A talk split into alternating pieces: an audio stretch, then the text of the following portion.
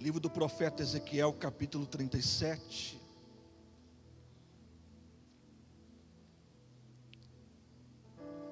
Texto muito bem conhecido. Nós vamos construir um pensamento bíblico e você será abençoado. Amém?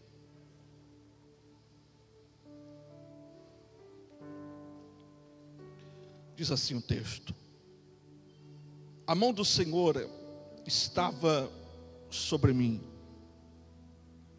e me carregou um Espírito do Senhor e me pôs no meio de um vale que estava cheio de ossos e me fez passar ao redor deles. E eis que eles eram muitos numerosos na superfície do vale e eis que estavam sequíssimos. Ele me disse, filho do homem, poderá reviver esses ossos? Eu respondi, ó Senhor, só tu sabes.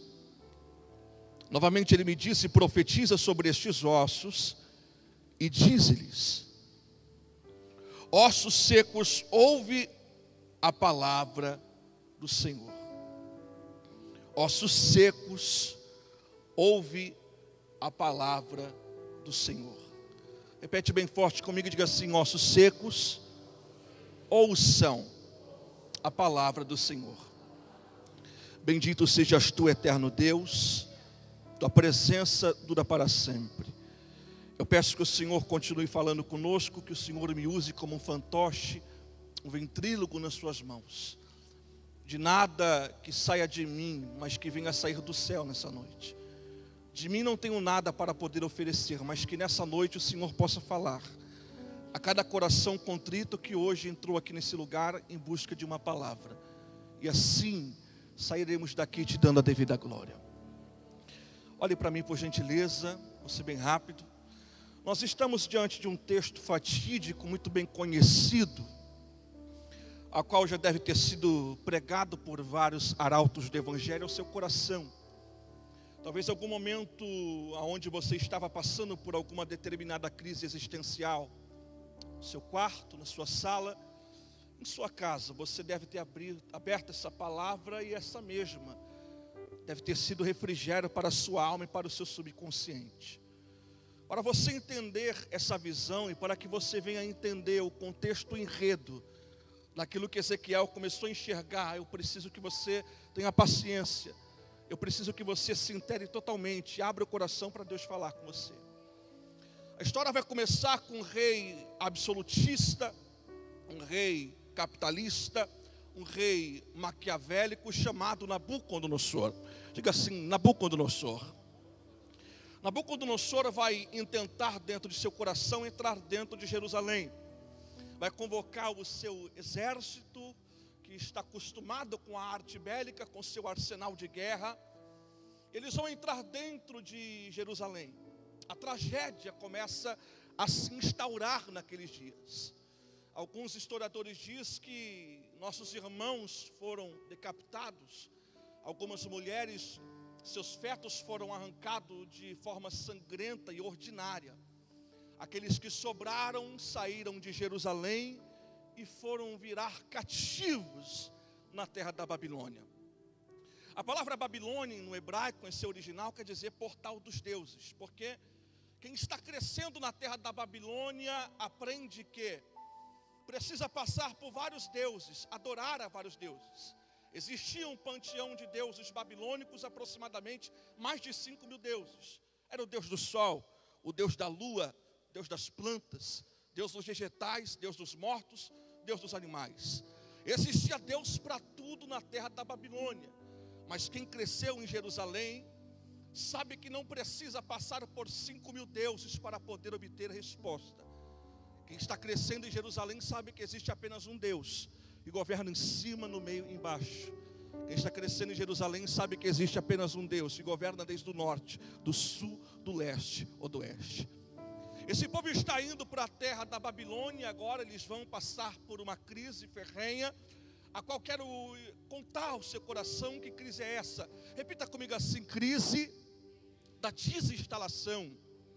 Mais uma vez, crise da desinstalação. Essa crise vai começar a se instaurar. Israel está apático, depressivo, porque eles estão sendo arrancados do seu contexto de adoração. Não existe mais o Beit Hamikdash, não existe mais o templo, não existe mais estar presente para o Pesar, para o ritual da Páscoa. Páscoa, a Bíblia não tem nada a ver com coelho, mas sim pessoas que se vestiam de branco para ir até Jerusalém para serem salpicados com o sangue do cordeiro.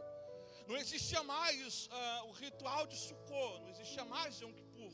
As pessoas estão nesse exato momento vivendo nessa Babilônia existencial e vão começar a ficar apáticos, porque foram arrancados desse ambiente de adoração. Eu quero que você entenda que grande parte de todo judeu que se prezava como adorador, ele tinha uma harpa dentro de sua casa. Diga bem forte assim: harpa. Não repete mais uma vez: harpa. É interessante que esse instrumento, a harpa, é um instrumento completamente espiritual. Você já conheceu a harpa? Algumas são em forma de letra D, outras são em forma de letra U. As suas cordas são em ordem decrescente, é da maior para a menor. Alguns entendiam que quando eles começavam a tocar a harpa, a tanger a harpa, o Espírito do Eterno começava a fazer da harpa a sua escada, por isso os degraus eram em ordem decrescente. Aonde o arpista, quando tocava a harpa, ele começava a entender que apesar da crise que ele está passando, era tanger a sua harpa, e o Eterno começava a descer pelas escadas da sua adoração.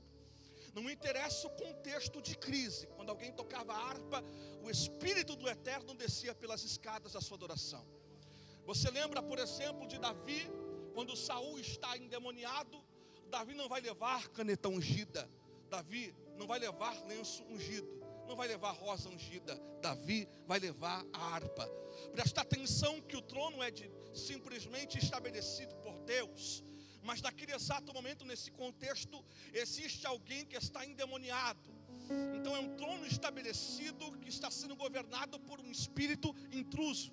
É por isso que existem situações que vão ter que chamar o arpista, porque quando Davi começa a tanger a sua harpa, o louvor que começa a sair da sua harpa não vai somente tocar em Saul, mas vai tocar sobre aquilo que está manipulando Saul. Você não entendeu? Vou falar mais uma vez. O louvor que está saindo da harpa não somente está tocando como objetivo a Saul, mas também está tocando sobre aquilo que está manipulando a Saul. Quando Davi começa a tocar a sua harpa, o espírito do eterno começa a descer pelas escadas da sua adoração e vai pegar aquele maldito gramunhão e colocar no seu devido lugar. Acho que você não entendeu. Nós estamos aqui como adoradores do eterno. Nossa harpa não está guardada no armário, mas a nossa harpa está na nossa boca. Aleluia. Alguém talvez entrou aqui hoje nesse quadrante deste lugar e talvez está passando nesta Babilônia existencial que você está passando. Talvez as crises tenham se aglomerado diante da tua casa. Talvez você está como o povo de Israel pendurando a sua harpa, se esquecendo da sua conexão. Deus está a muitos e muitos quilômetros de distância, mas está separado de uma língua adoradora. Aleluia.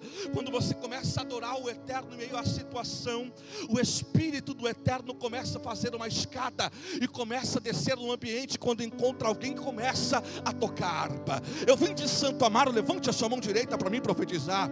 Eu vim de Santo Amaro para poder profetizar na vida de algumas pessoas que Deus, o eterno, Hashem, ele está devolvendo a harpa para algumas pessoas que perderam.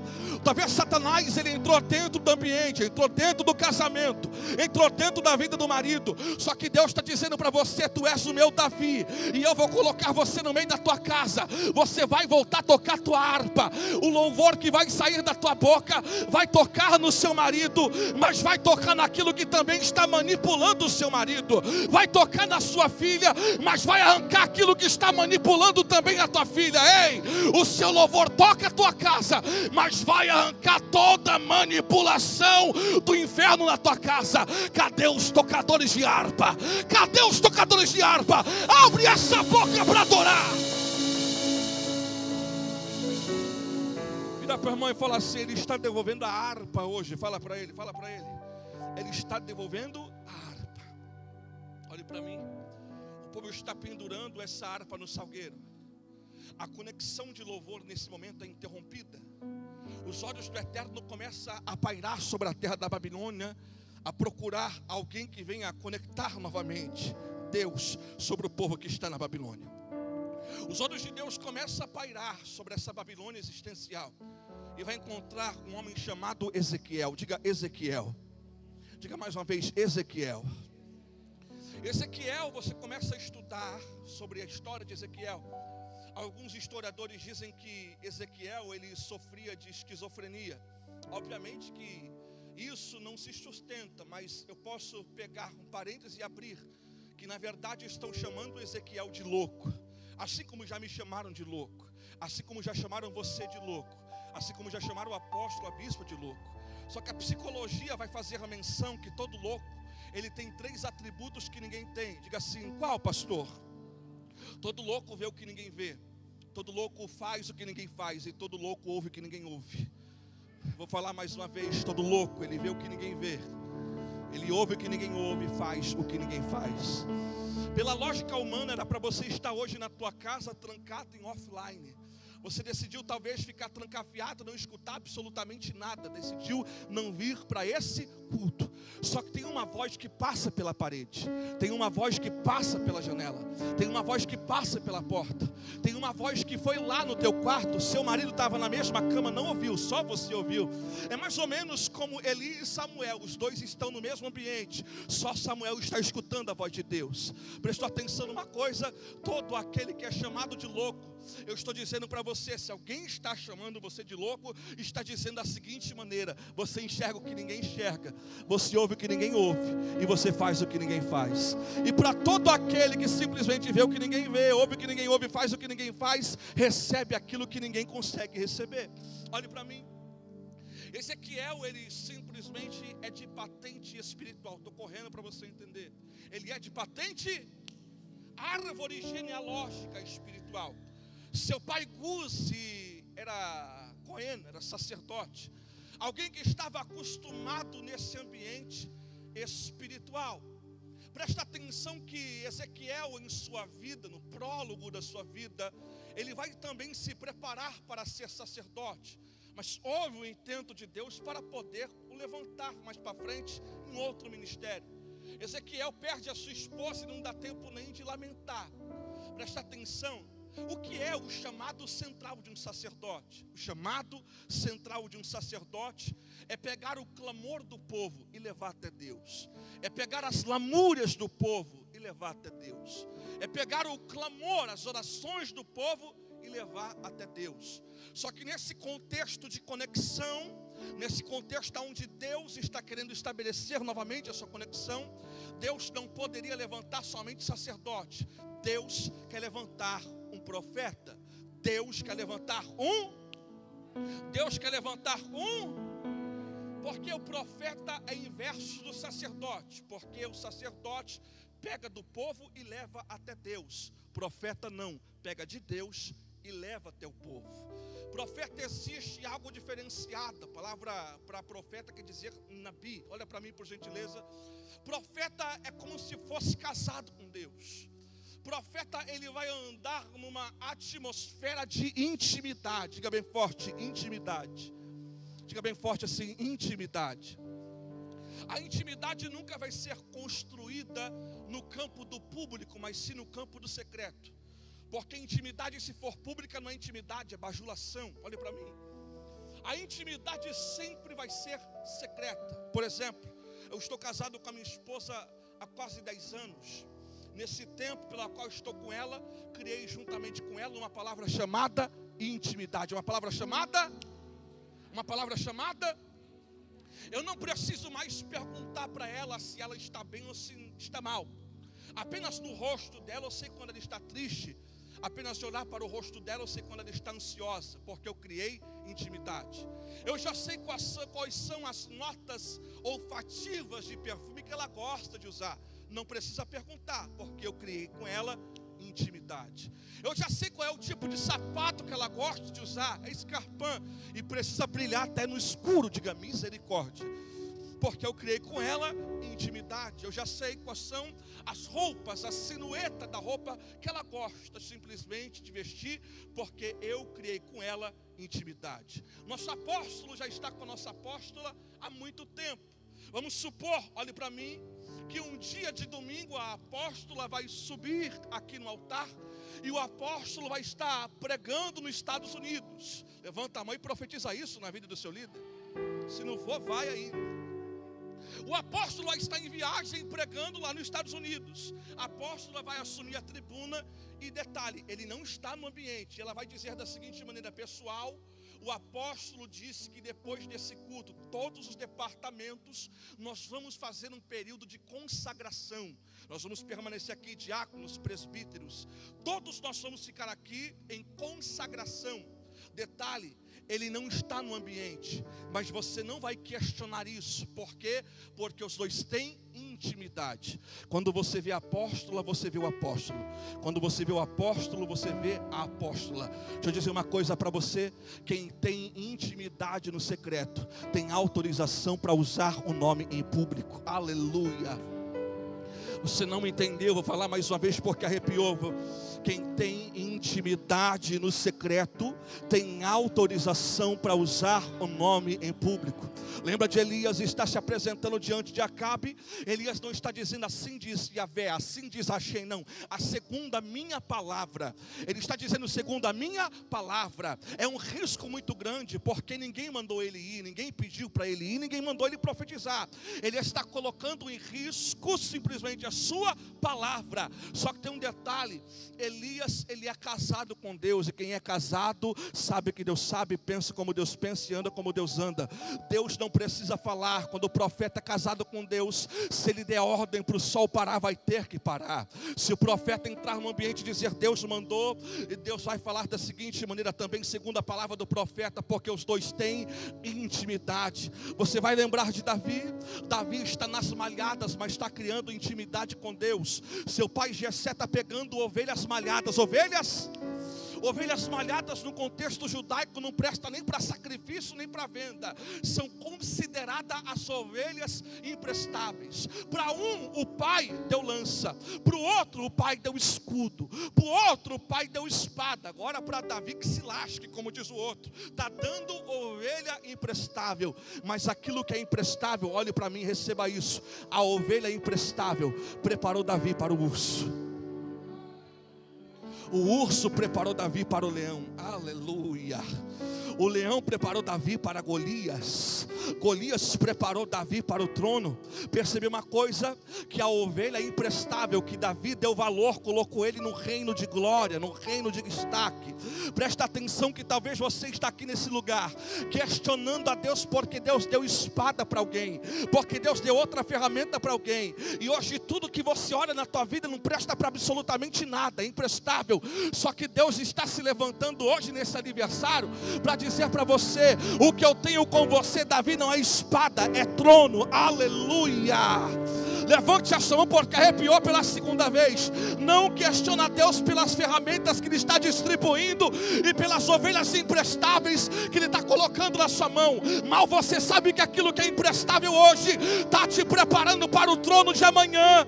E quem está recebendo espada hoje vai estar protegendo o teu trono no dia de amanhã. Faz no secreto que eu te honro em público. Faz aquilo que é que eu coloco na tua mão, Davi.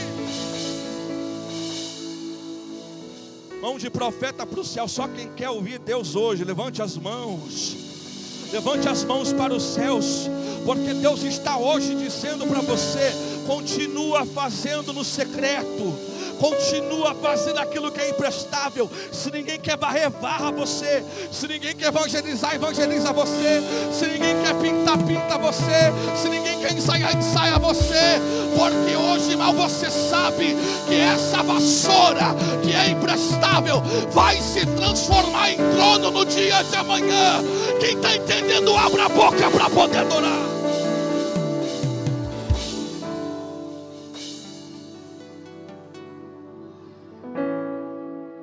intimidade.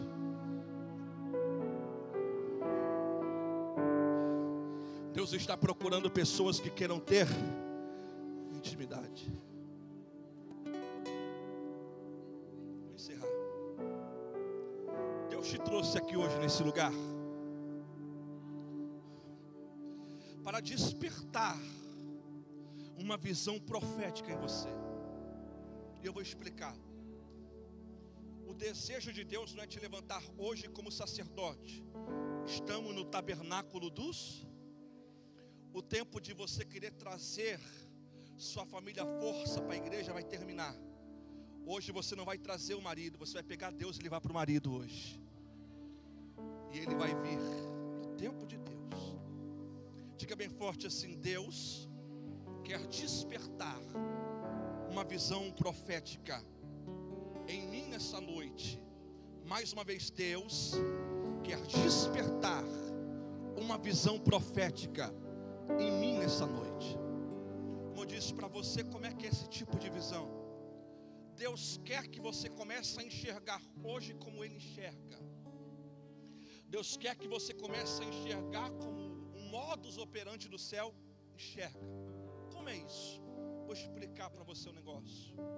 Hoje todos vocês que estão aqui, grande parte dos senhores, estão com uma Bíblia como essa, sim ou não? Abra sua Bíblia, por favor. Abra ela no começo, na primeira página. Abra na primeira página. Abriu? Agora vai para a última página para você entender. Estou correndo para você entender. Você percebeu uma coisa? Nós temos um exemplar bíblico. Nós estamos diante de uma igreja bíblica e você vai entender. A nossa Bíblia, ela é transliterada. Alguém pegou do original para poder traduzir para que viéssemos a entender. Sim ou não? Alguém traduziu para nós. Algumas são João Ferreira de Almeida, algumas são MacArthur, outras Take, a minha King James. Alguém pegou do original para poder traduzir para a gente entender. Um homem como eu, como você, sentado traduziu esta palavra. Nossa Bíblia, ela tem vários e vários livros, 66. Você presta atenção que todo livro que alguém traduz, todo livro que um homem escreve, não estou dizendo que a Bíblia não é de Deus, é inspiração de Deus, mas essa é traduzida para nós entendermos. Às vezes a divergência de palavras. Existem Bíblias, meu santo apóstolo, o senhor sabe disso, que falta até versículo de uma para com a outra. Às vezes o apóstolo, pastores estão pregando aqui e aquilo que está sendo aqui é diferente do que está aí, é o mesmo contexto, porque alguém traduziu para você entender. Ficou claro isso, sim ou não? Você presta atenção que tudo aquilo que existe um homem que está escrevendo vai ser sempre assim. Tem um começo e tem um final. Se você comprar um livro na Saraiva ou na estante virtual, vai ser assim também. Tem um começo e tem um final. Ou seja, toda escrita humana começa na esquerda e termina na direita. Sim ou não? Mas toda vez que eu vou estudar a palavra do Eterno, eu tenho alguns livros judaicos. Eu tinha a Torá, a Bíblia judaica que eu dei de presente. Mas eu fiz questão de trazer para você um Sidur, que é um livro de compilações judaicas. E você sabe, você está numa igreja bíblica que é a Torá, a palavra original, são cinco livros. Bereshit, Shemot, Vaikra, Bar Mitba e Devarim. Crianças a partir aproximadamente dos seus 5 para 6 anos de idade começam a se aplicar nas 613 mitzvot, nas leis da palavra do Eterno. Mas quando nós, meu querido apóstolo, começamos a entender e a compreender, vem cá por gentileza, profeta, você está cheio de Deus aqui hoje. Eu disse para você que toda escrita humana é da esquerda para Deus me deu uma revelação. Você pegou a sua Bíblia, ela tem um começo, tem um final. Começa na esquerda e termina na direita. Mas tudo aquilo que é original, apóstolo, os nossos livros que são hebraicos, a Torá, que é a palavra original, ela tem uma singularidade. Por quê? Abre para mim, profeta. Aonde uma está começando, essa está apenas terminando, e assim vice-versa. A escrita do homem, da esquerda para a direita. Mas quando você começa a ver a palavra original do eterno, ela começa na direita e ela termina na esquerda. Pastor, não entendi aonde o senhor quer chegar. É essa é a forma que Deus ele quer despertar para você enxergar hoje. Aonde está acabando a escrita do homem, começa a escrita de Deus. Ah, ver se você pega para você entender. Vou falar mais uma vez. Aonde está acabando a caligrafia do homem, está começando Só três pessoas para mais uma vez. Alguém olhou para você e está dizendo da seguinte maneira: o casamento acabou. Você está simplesmente recebendo o que? Uma visão humana, mas você não vai mais enxergar como ser humano aí fora enxerga, da esquerda para a direita. Não, vai ser da direita para Alguém está dizendo que o seu casamento terminou e Deus está dizendo não, começou agora. Alguém está dizendo que a sua empresa vai fechar, Deus está dizendo não, vai abrir agora. Alguém está dizendo que todo o contexto de vida seu está terminando e Deus está dizendo não, comecei a escrever agora, porque você não vai mais enxergar como o ser humano enxerga da esquerda para a direita. Você é profeta e profeta que é profeta vai começar a enxergar da direita direita para a esquerda. Aonde a escrita do homem está terminando, começa a escrita do céu hoje para a tua vida. Ei! Teu filho está nas drogas, não é o final, é o começo. O final vai ser o altar. Alguém pegou coronavírus, está internado no hospital, não é o final, é o começo. O final vai ser o altar. Levanta a tua mão e recebe essa palavra. Comecei a trabalhar agora. Comecei a trabalhar agora. Aonde acaba a escrita do homem, Deus começa a escrever agora. Levante as mãos para os céus. Um minuto para você adorar, para a gente ir embora para casa, vai. Só se você pega essa palavra. Deus está dizendo para você: o final é o começo de tudo, meu filho. Você não vai mais enxergar como a Sarai me enxerga, como a estante virtual entrega, não. Você vai enxergar como eu enxergo no céu. Por isso que eu escrevo sempre do final para o começo, para o homem sempre se gloriar, que está colocando um ponto final na sua história. Aonde o homem está colocando um ponto final, Deus está começando o cabeçalho, Deus está começando o título. Deus está começando, ah, meu Deus, eu estou sentindo a presença do Eterno aqui. Deus está começando a trabalhar, Deus está começando a escrever uma nova história hoje na tua vida. Obrigado, profeta. Você pode virar para esse irmão e dizer para ele assim: ó, o final é o começo de tudo. Falar para ele assim: você é profeta de Deus.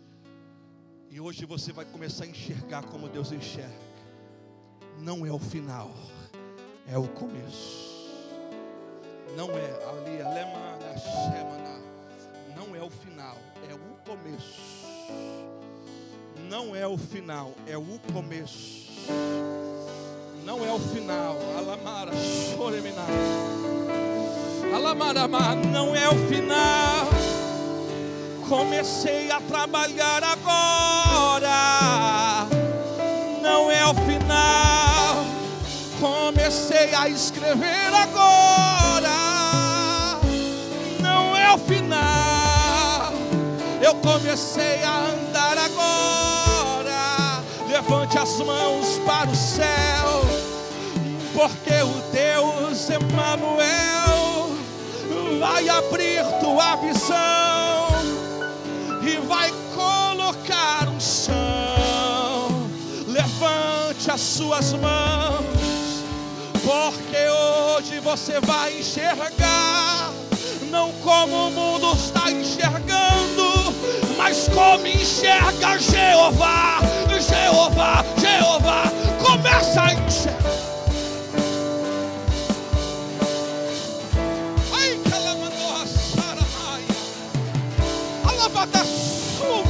Calamandora saramaia.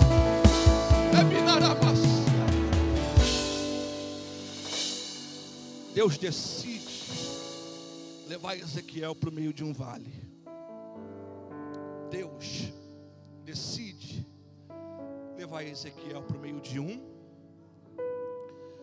vale é pior do que deserto. Deserto não tem sombra de variação.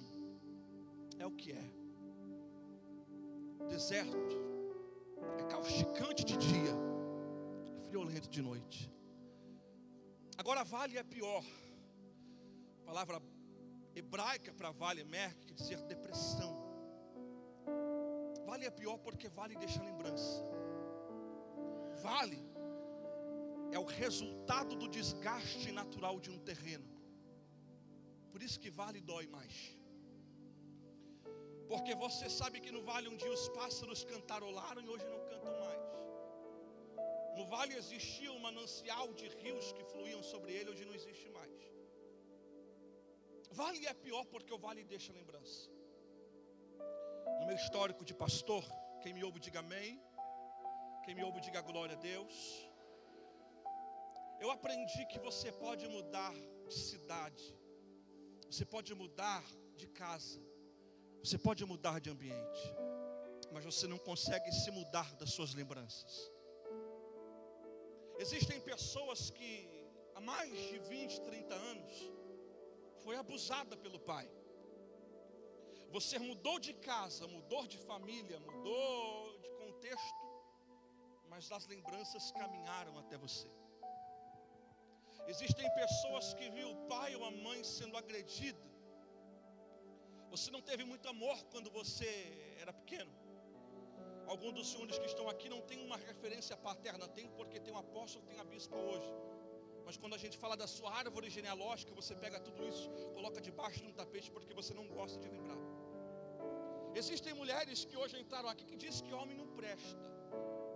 Engraçado que só no metrô de São Paulo passa quase que mais de um milhão de pessoas por dia.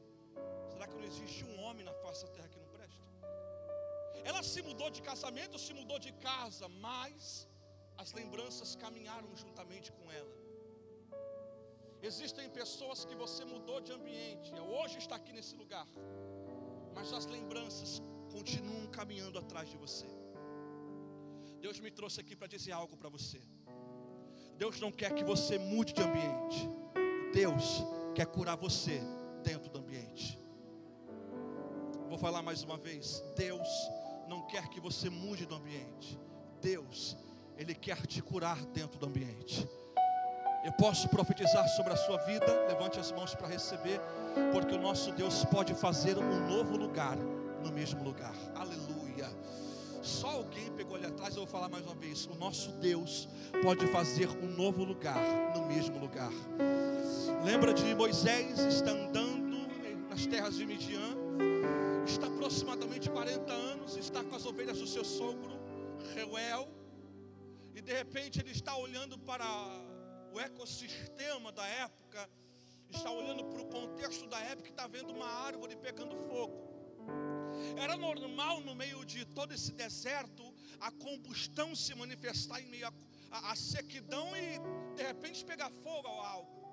Mas o que fez Moisés ficar pasmo é que aquele fogo não estava consumindo aquela árvore. Interessante que daqui a pouco a árvore, ou seja, Deus começa a falar com Moisés e está dizendo da seguinte maneira: Moisés, tira a sandália dos seus pés, porque o lugar que você está é santo. Eu imagino a minha conjectura, Moisés falou: Meu Deus, eu passo aqui todo dia já estou acostumado. Ali tem um arbusto, ali tem pedras, ali ainda tem a carcaça de um animal que está morto e está se decompondo. Há 40 anos eu passo no mesmo lugar. Eu imagino Deus falando, Moisés: uma coisa é quando você pisa no ambiente, outra coisa é quando eu decido pisar no ambiente. Aleluia.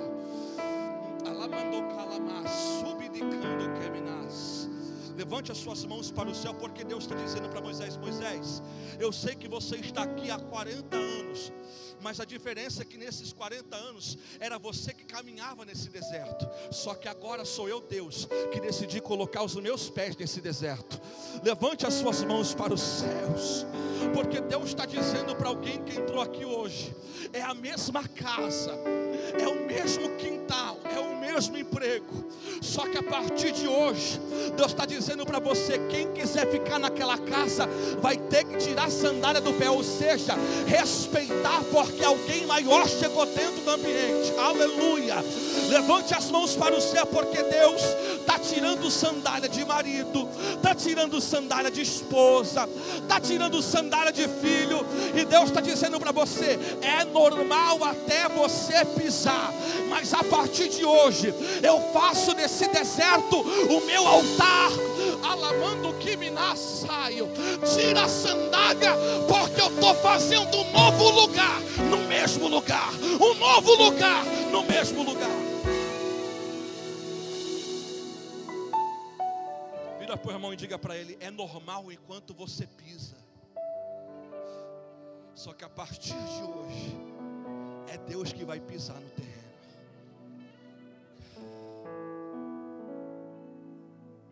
Fala para Ezequiel e eu termino. Olhe para esse vale que está cheio de ossos. Podem esses ossos reviver? Ó Senhor, só o Senhor sabe, ou seja, está passando a bola de novo para Deus, mas Deus está olhando e falando assim: não, profetiza. Então quer dizer que a mudança do ambiente não está na boca de Deus, está na boca do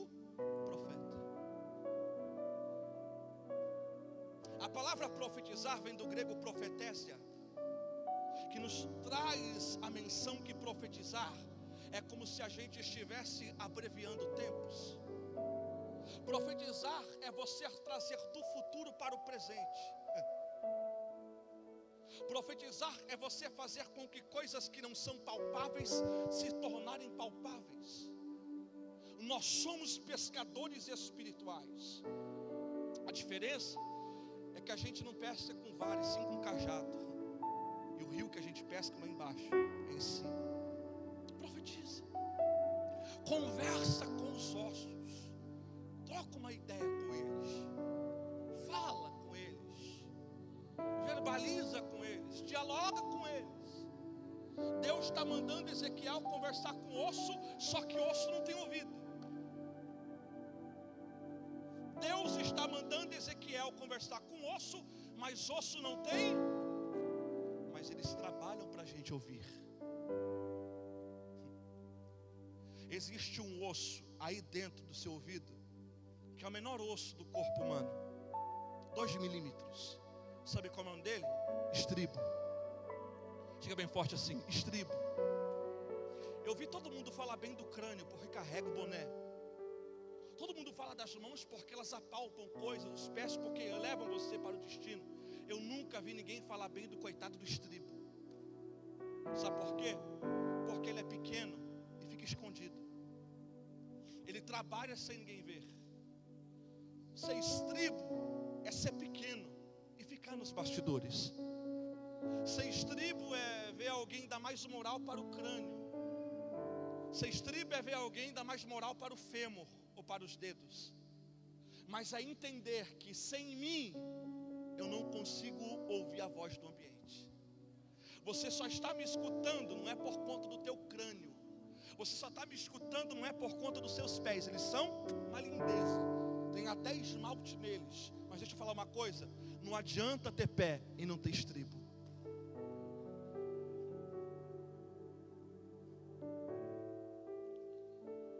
Adianta ter cabeça e não ter estribo. Só que ninguém quer ser estribo porque todo mundo quer ser cabeça. Ninguém quer ser estribo porque ser estribo é ser pequeno, desprezado. Trabalhar para que o corpo ouça, trabalhar para que o corpo tenha destaque, trabalhar para que o corpo flua. E eu muitas das vezes ser desprezado, ninguém vê. Só que ser um estribo, ninguém escuta o que Deus está dizendo na terra. Ele é pequeno, mas ele faz toda a diferença no quebra-cabeça do corpo humano. Posso falar uma coisa para você? Você quer ir embora? Sim ou não? Quem quer ouvir, levanta a mão e diga aleluia. Nós somos o estribo de Deus na nossa casa. Você pode olhar para esse irmão e dizer para ele assim: Você é o estribo de Deus na tua casa. Fala para ele. É porque na tua parentela dou mais valor para a cabeça porque tem faculdade. Dou mais valor para os pés porque conquistaram um carro que você nunca conquistou. Dou mais valor para as mãos porque conseguiram a casa que ainda você não conseguiu. E você, estribo, está aí, trabalhando no segredo. Mas sem você, a tua casa não escuta a voz do céu dentro dela.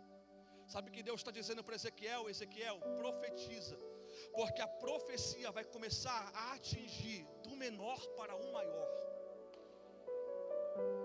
Você entende isso? Ezequiel, apenas abra a boca, porque eu vou começar a pegar o estribo. Se eu pego o estribo, eu pego o martelo. Se eu pego o martelo, eu pego a bigorna. Se a bigorna pegar, o crânio pega. Se o crânio pega, o tronco também pega. Se o tronco pegar, a bacia vai pegar. Se a bacia pegar, o joelho também vai pegar. Se o joelho pega, também a canela pega.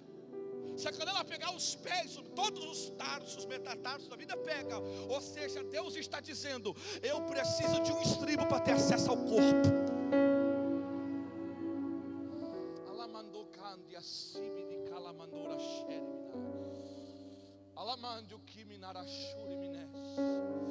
Vira para esse irmão e diga para ele assim: ele precisa de um estribo para ter acesso ao corpo todo. Se o estribo pequeno ouvir a voz da profecia, eu vou contaminar o estribo, ele vai levar a voz do profecia para o crânio. O crânio vai ouvir a voz porque o estribo está cheio da profecia. E se o estribo estiver cheio, também a mão vai estar. Tá o pé vai estar. Deus está dizendo: não queira orar primeiro para o seu marido, queira primeiro ser cheio, estribo. Queira que Deus te encha da voz profética aqui hoje nesse lugar, porque se Deus te encher, Ele enche teu marido, Ele enche a tua casa, Ele enche a tua família. Cadê os estribos aqui que estão entendendo esta palavra, pelo amor de Deus?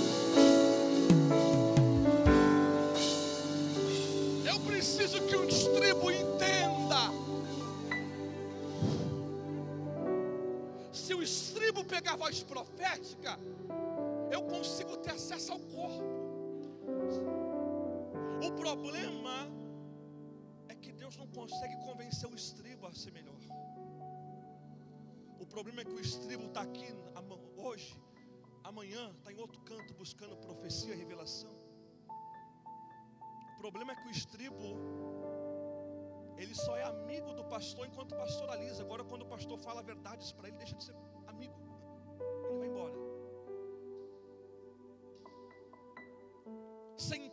a sua casa ainda não mudou, talvez porque o estribo ainda não entendeu o chamado dele? Muitas das vezes você está aqui nesse lugar, mas está em offline. O que é offline? Modo avião. Incomunicável. Sabe que é offline? Você não quer falar com ninguém, se coloca no modo avião. Alguém quer se comunicar com você, mas não pode, porque tem uma barreira. Deus quer se manifestar na tua vida, mas muitas das vezes você está em modo avião. Aí você vem para cá desesperado, desesperada, para orar para Deus tocar no marido, para Deus tocar em tudo, sendo que o propósito principal de Deus é que o estribo seja cheio, para depois encher o corpo todo. Eu encerro agora. A maior dificuldade não foi Deus reviver esses ossos, porque o DNA de ressurreição está nele. Mas imagine um grande vale cheio de ossos que estão bagunçados. Acredito que se, entre aspas, existe alguma dificuldade para Deus, eu posso pontuá-la, entre aspas, que foi juntar osso no seu devido osso. Deus não ia pegar a cabeça de homem e colocar com o crânio de mulher. Cada osso tem a sua própria conexão. Entenda isso.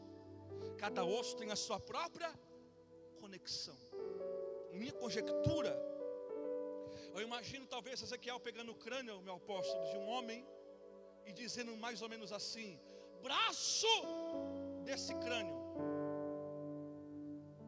sai da onde você está e se junta com ele. Você não vê Ezequiel correndo atrás de osso, porque profeta que é profeta não corre atrás de osso. O osso que tem que vir no vale que eu estou.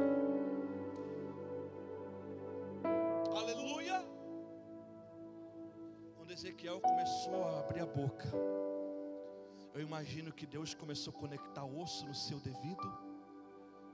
O braço que era masculino conecta também com o mesmo corpo crânio que era feminino conecta com o mesmo corpo. A conexão do seu marido não é amante, é você. A conexão do seu filho não é as drogas, é a casa de Deus. Para tudo existe quando Ezequiel abriu a boca, os ossos tiveram que sair de onde eles estiveram e se conectar com o seu devido uso. Posso profetizar e a gente vai embora para casa? Eu quero ser profeta de Deus aqui hoje nessa noite. Alguém já levantou as mãos? Hoje você vai levantar sua voz e hoje você vai começar a profetizar sobre a tua casa. Eu sei como é triste você, moça, coluna, está aqui no vale e o cabeça está em casa. Eu sei que é difícil para você, mulher, coluna, ver o braço, que a filha, não está no vale, está em casa. Eu estou dizendo que a sua boca vai começar a partir de hoje. Lembra? Tu é profeta, você é? Você é? Você é? A sua voz vai ser profética aqui hoje nesse lugar. E vai começar a arrastar os ossos que estão por aí bagunçados. Se tiver no bar, que se vire, vai vir para o vale. Se tiver no motel, vai se virar, vai vir para o vale. Se tiver na biqueira, vai vir com o nariz enfarinhado, mas vai vir para o vale. Se tiver dançando funk, vai se virar, vai sair de lá, mas vai vir para o vale. Deus está se estabelecendo hoje, nessa noite de aniversário, para dizer hoje para o tabernáculo dos profetas: Eu vou começar a usar a tua boca de uma forma diferente.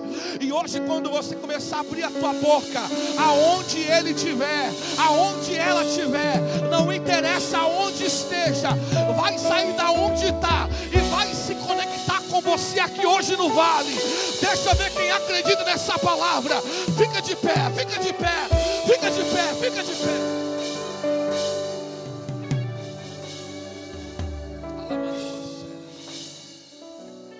Olha para esse irmão, eu oro e passa a minha oportunidade. Eu digo assim: a sua casa. Olha para ele e fala assim: a sua casa vai se conectar com você no vale. Acredita nisso? Eu queria, com toda a liberdade do nosso apóstolo, se tem alguém aqui hoje que você está precisando de um renovo espiritual, você que quer aceitar a presença de Jesus, você que diz assim, pastor, eu cansei, eu preciso ser um estribo cheio da presença. Você que não tem ministério, acabou de achar seu ministério. Você que não tem pastores, acabou de achar os seus pastores, eles estão aqui em cima altar. Deus te trouxe aqui para você ser pastoreado aqui, uma igreja de excelência, uma igreja bíblica.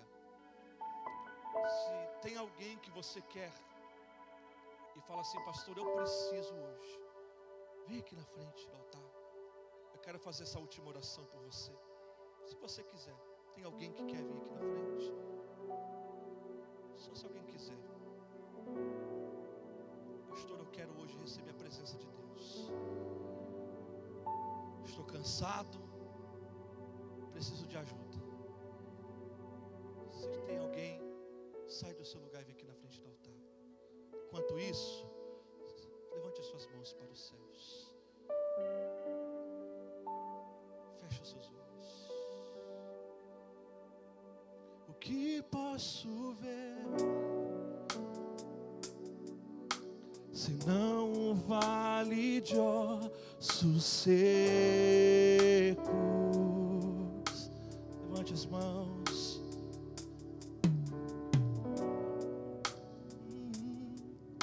Se já se foi a esperança,